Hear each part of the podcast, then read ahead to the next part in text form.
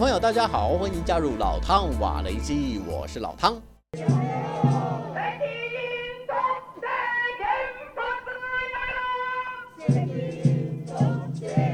汚染水はあの薄めても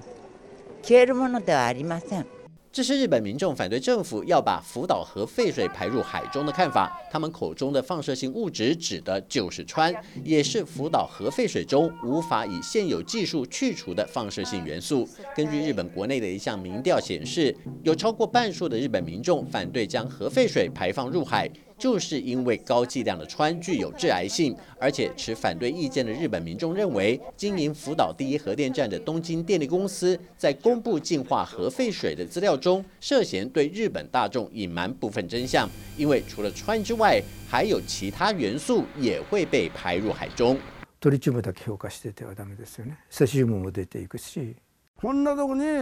な記者記者から流しなって政治家も悪い。 意味のこと分かんないし事故は本当に。不止日本国内反对，就连周边国家也发出抗议声浪。超过三千名南韩群众对于日本有意执行人类史上第一次大规模排放核废水的举动，更是表达出强烈不满。抗议民众认为，日本政府的做法根本是罔顾环境安全和海洋生态，只想把烫手山芋丢给全世界，甚至拉着所有生物一起陪葬，简直是居心叵测、匪夷所思。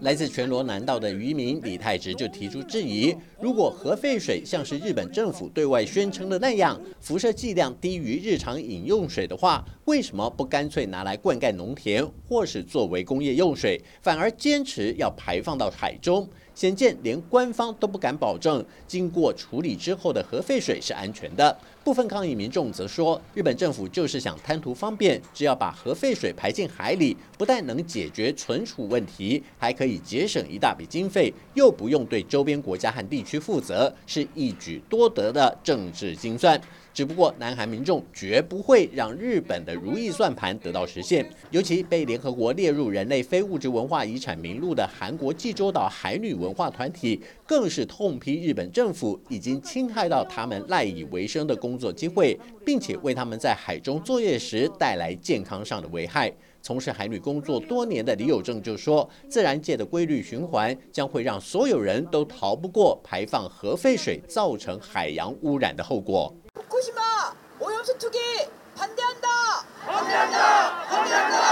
排放福岛核废水的影响层面还不止于此，除了以海为生的捕捞业、海产养殖业都受到冲击外，就连料理中必不可少的盐业也是叫苦连天。韩国海洋及渔业部统计，过去两个月以来，市面上的海盐价格已经上涨了百分之二十七。受到恐慌心理的影响，市场上也出现囤积海盐的现象。迫使南韩政府一方面采取打击措施，另一方面也尝试以各种手段维持供应稳定。但是这些方法都只能治标，若想从根本上解决，就是让日本停止核废水排放计划，才是釜底抽薪的唯一选项。除了南韩之外，包括中国大陆和港澳两地，也透过官方及民间的力量，试图向日本政府传递反对的立场。而核污染水。这明显是发生核事故之后，尤其是我们此前关注到的一些现象，雨水渗透到已经溶解的堆芯之后，是具有高放射性的，所以基本等同于核废物。而按照美国等相关国家处理核废物的规定，核废物不能排放，只能够进行长期储存。而很明显，现在面对质疑，日本的选择是进行洗白，而并非正面的回应，仍然在错误的道路上在继续试图前进。Because discharging the wastewater into the sea, even with treatment, we think is highly risky and it will pose a risk well, to damage marine ecology,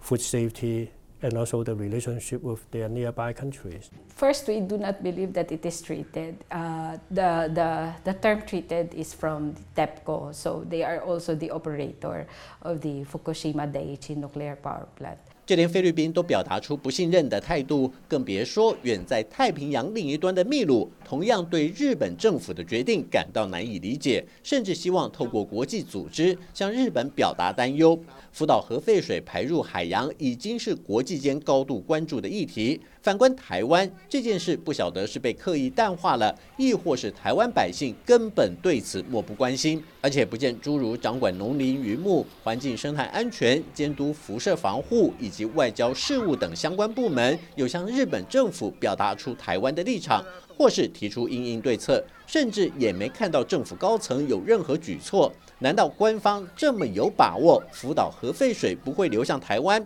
然而，专家和学者的研究却不是这样。根据估算，短则一年被排放出来的川水就会抵达台湾周边海域。再以法国国家研究院常驻日本的福岛灾后计划主持人塞西尔博士的研究认为，一旦核废水被排出，依旧会造成额外的污染，因为放射性核素会随着海洋洋流传播，长期被浮游生物或植物所吸收。尤其这些物种又是海洋生态链中主要被摄取的食物来源。也就是说，当浮游生物或植物摄取到放射性核素之后，会先被小型鱼虾吞食，并且累积在捕食者身上。接着，小鱼小虾在被大型鱼类捕食后，摄入量就会越来越多，最终经过人类的捕捞，变成餐桌上的食物来源。一旦这些带有放射性核素的海产品被人类吃下肚，就有可能增加罹患癌症及其他疾病的风险。这在学术上称为生物的累积和放大作用。当然，也有人会说，不吃海产食品不就可以避免这些风险了吗？但是这又是一个误区的理解。一来，这类海洋生物有些是家禽家畜的饲料原料，更换非海洋动物性蛋白质的食材，不代表不会吃到放射性核素。其次，也是最重要的问题，就是当人类放弃食用海洋蛋白质来源之后，我们的养殖业者和捕捞业者又该何去何从？一旦他们的谋生技能被迫中断后，影响所及将不只是经济层面，甚至有可能成为棘手的社会问题。届时要付出的代价就会是难以想象的高昂。所以，要请问政府是否对此做好了准备？是否也推演过各种应应方案？而且也要问问台湾民众，为什么对这件影响深远的大事会这么无感？尤其是台湾人，为什么你们都不吭气？好了，就到这里，我们下次见。